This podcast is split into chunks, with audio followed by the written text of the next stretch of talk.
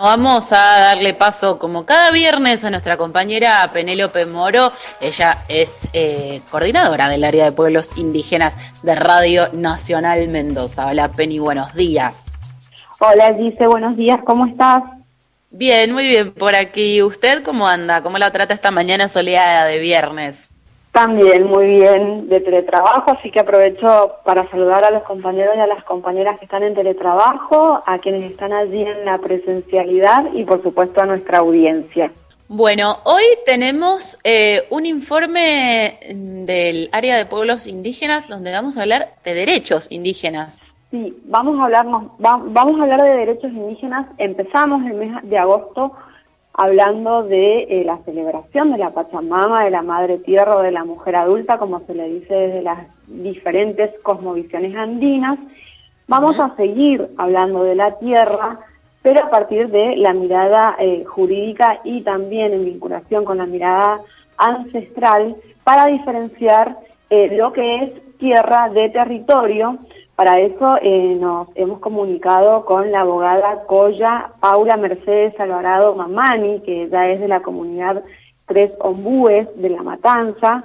Eh, también quiero destacar que es eh, integrante del grupo de abogados de la Federación Pialá, que estuvo a cargo del juicio por la masacre de, Rincón Bomba sobre comunidades del pueblo Pialá en Formosa en 1949, una matanza de parte de Gendarmería que ha sido reconocida como el primer genocidio indio dentro del de, de, nuestros territorios y que obtuvo una condena que si bien tiene cierta polémica, se considera histórica, una, una condena en 2019. Este tema lo vamos a tratar aparte porque se lo merece, pero quería destacar que Paula Alvarado ha sido parte de este eh, eh, equipo de, de abogados y em, hablábamos eh, sobre la diferencia entre tierra y territorio, porque muchas veces nos referimos mal cuando eh, eh, decimos el conflicto de tierra, y, es mucho más que eso, entonces queríamos comprender por qué y comprender esa diferenciación. Lo que nos decía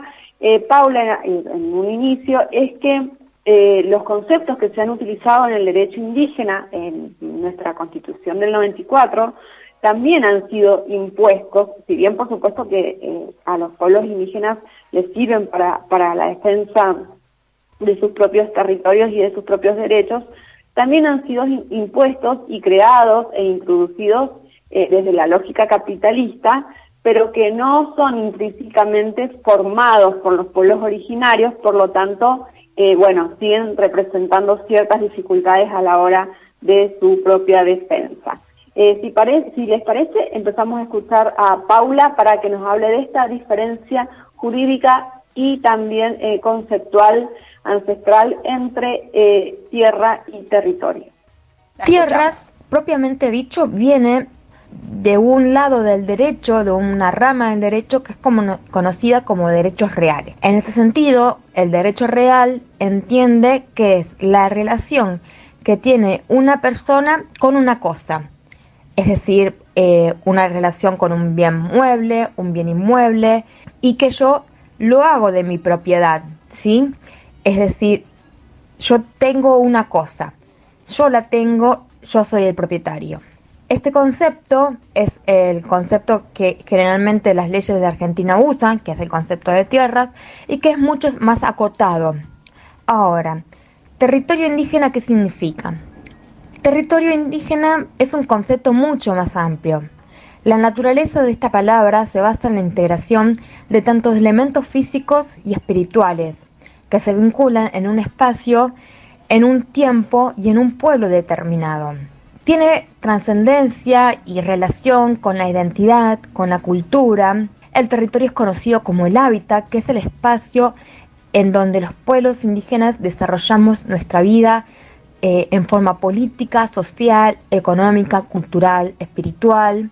En ese sentido, implica una relación de pertenencia, es decir, yo formo parte de ese territorio, yo soy ese territorio, no como el concepto de tierras que es un concepto mucho más de apropiación, de decir esto me pertenece y tengo la relación con esta cosa, sino que en este sentido territorio indígena implica otro tipo de relación en el, que, en el cual va incluido no solamente el espacio físico, sino también el aéreo, el, el espacio del subsuelo, el espacio del cielo, o sea, hay un montón de, de espacios que sobrepasan al concepto de, de tierras, es mucho más amplio. En este sentido, cabe destacar que los pueblos indígenas no nos consideramos de ninguna manera propietarios del, del, territorio que ocupamos. Por el contrario, nos sentimos que somos parte de esa naturaleza, ya sea la Pachamama o la Madre Tierra. También entendemos a su vez que la Madre Tierra tiene derechos y que no es susceptible de apropiación. Nosotros no, no nos apropiamos de ese territorio, sino que formamos parte de él. Para repasar un poco lo que nos explica claramente eh, Paula, es que eh, la tierra dentro de nuestra legislación ha sido entendida desde una perspectiva capitalista, ¿no? La tierra como propiedad privada. Por eso dice que es un derecho acotado, ya que desde la, desde la cosmovisión indígena el territorio lo es todo y es necesario entender el territorio con todo lo que implica, que es el reconocimiento eh, a, a sus propias formas de organización, porque las comunidades se, preparan de acuerdo a su, territorio, a su clima, a su medicina ancestral, es decir, a las plantas que crecen sobre esas tierras, que la tierra es solamente una parte. Eh, las lenguas también tienen que ver con, esa atmósfera que se crea y que pasa a ser un todo, lo mismo que la forma de educación, los alimentos que surgen desde esas tierras. Es decir, hay una relación eh, muy fuerte entre eh, la cultura indígena con el territorio y esto es lo que termina formando parte de su identidad. Ella dice, es nuestra relación con el aire, el subsuelo, la tierra y los mares que ha traspasado a los pueblos indígenas y que ahora eh, se empieza a defender, se, se, está pasando de la defensa de la tierra hacia la defensa del territorio que es mucho más amplia. Eh, lo que nos explica es que el concepto de territorio no se centra en la idea eh, simplemente del individuo, sino en el grupo y la comunidad como toda perspectiva y cosmovisión indígena. Los pueblos indígenas por su propia preexistencia tienen derecho a vivir en sus territorios y es necesario que el Estado empiece a comprenderlo, a concretarlo a través de, de sus leyes, por la eh, integralidad con la que eh, los indígenas comprenden el mundo y este, además con sus propias formas de supervivencia que implican un montón de aspectos, pero vamos a resaltar la económica que tiene que ver también con esto de los alimentos y las medicinas ancestrales, ¿no? Eh, por lo tanto, para eh, el indianismo la tierra no es solo una posesión material, eh, que sirva para la producción, sino que es un elemento espiritual que se goza y que se usa para la transmisión cultural en generaciones posteriores. Le preguntábamos entonces cuál es el rol del Estado argentino en la defensa de estos territorios al que en realidad hoy se está reconociendo como tierra, qué legislaciones a nivel nacional tenemos eh, y nos respondía lo siguiente. El Estado, en infinidad de ocasiones, concreta la entrega de tierras, no de territorio, de tierras bajo la práctica de permisos precarios de ocupación, títulos precarios, usufructos o reservas, y esto genera una inseguridad jurídica. Frente a esto, los pueblos indígenas tenemos una vulneración ante la carencia de una titulación, de un título de propiedad territorial indígena. A su vez, en los hechos, el Estado no reconoce ni garantiza el derecho al territorio. Por el contrario, generalmente y en la mayoría de los conflictos que suceden entre la relación de Estado y pueblos indígenas, los conflictos son disputas territoriales, no solamente con los estados, sino con particulares. Actualmente se encuentra en vigencia una ley, que es la ley 2660, que emite la suspensión de de desalojos, los indígenas no pueden ser despojados de sus territorios en virtud a, res a, resoluciones judiciales o actos administrativos y a su vez ordena al Instituto Nacional de Asuntos Indígenas a llevar adelante un relevamiento técnico y jurídico catastral. Paula Mamaní, la abogada, nos habla, Alvarado Mamaní, nos hablaba de la inseguridad jurídica a la que quedan sometidas eh, las comunidades indígenas en, nuestro país, entendiendo que eh, no hay una perspectiva completa del derecho al territorio y que se habla de conflictos de tierra y no de disputas territoriales, que es en realidad de lo que se trata. Eh, también nos explicaba que eh, este tipo de, disputas no se dan solo con el Estado, sino que se dan principalmente con los privados. Bueno, aquí en Mendoza ya lo sabemos, sucede habitualmente, en el sur, en, bueno, a lo largo de, todo el territorio argentino los ejemplos sobran, ya los vamos a ir eh, trabajando a lo largo de, este espacio, no tenemos mucho tiempo. pero le preguntamos para que nos dé ejemplos concretos sobre los litigios en, la que, en los que ella ha actuado respecto de eh, tierra y territorio y cuáles han sido las resoluciones. En la provincia de Formosa, la comunidad del Lote 67, que es en, la periferia de la provincia, de la capital de Formosa, es un territorio ancestral que tiene más de 100 años y que eh, está siendo usurpado por un particular que se llama, que se apellida Garabaglia, que detenta la territorialidad de todos los espacios, son 96 hectáreas, pero que hizo un acuerdo con el municipio de la provincia de Formosa, ya estando los hermanos indígenas atando allí. Otro de los casos que quería comentar y que actualmente está en proceso de beneficioso para la comunidad en la provincia de Buenos Aires, que es el caso de la comunidad Punta Querandí.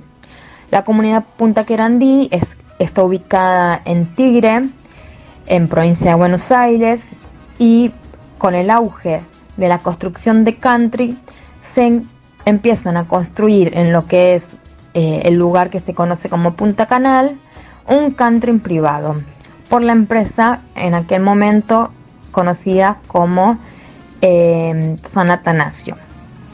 Esta empresa inicia una acción de desalojo contra la comunidad en el año 2017 y por distintas parcelas, a su vez también inicia una causa de usurpación, o sea, hay una causa civil y una causa penal, inicia la causa de mm, la que se avanza más es la civil y eh, frente a ello y frente a las diligencias que se hicieron con el municipio, se logró gestionar un convenio con la municipalidad de propiedad comunitaria. Acá tenemos dos, dos ejemplos claros de estos, de estos tipos de disputas territoriales. El primero es de una familia tradicional en Formosa a la que el municipio le termina vendiendo y cediendo lo que se llaman, mal se llaman tierras fiscales que son territorios ancestrales y les recuerdo que hablamos no solo de tierras sino de territorios porque abarcan el aire, las plantas y todo lo que eh, allí está presente visible y no visiblemente. Eh, este es un caso que no está resuelto, donde se han cedido 96 hectáreas a una familia, a un particular, y el caso de Punta Querandí, que tuvo una resolución histórica porque se reconoció eh, que había una usurpación inmobiliaria, el municipio de Tigre estuvo a cargo, digamos, de, este gran logro histórico y mm, que también es, digamos, dentro de lo que es el derecho indígena, otra pelea que se reconozca la propiedad comunitaria, en este caso se logró. En Mendoza también hay casos eh, excepcionales en este sentido que eh, seguramente la próxima semana o la otra los vamos a tratar.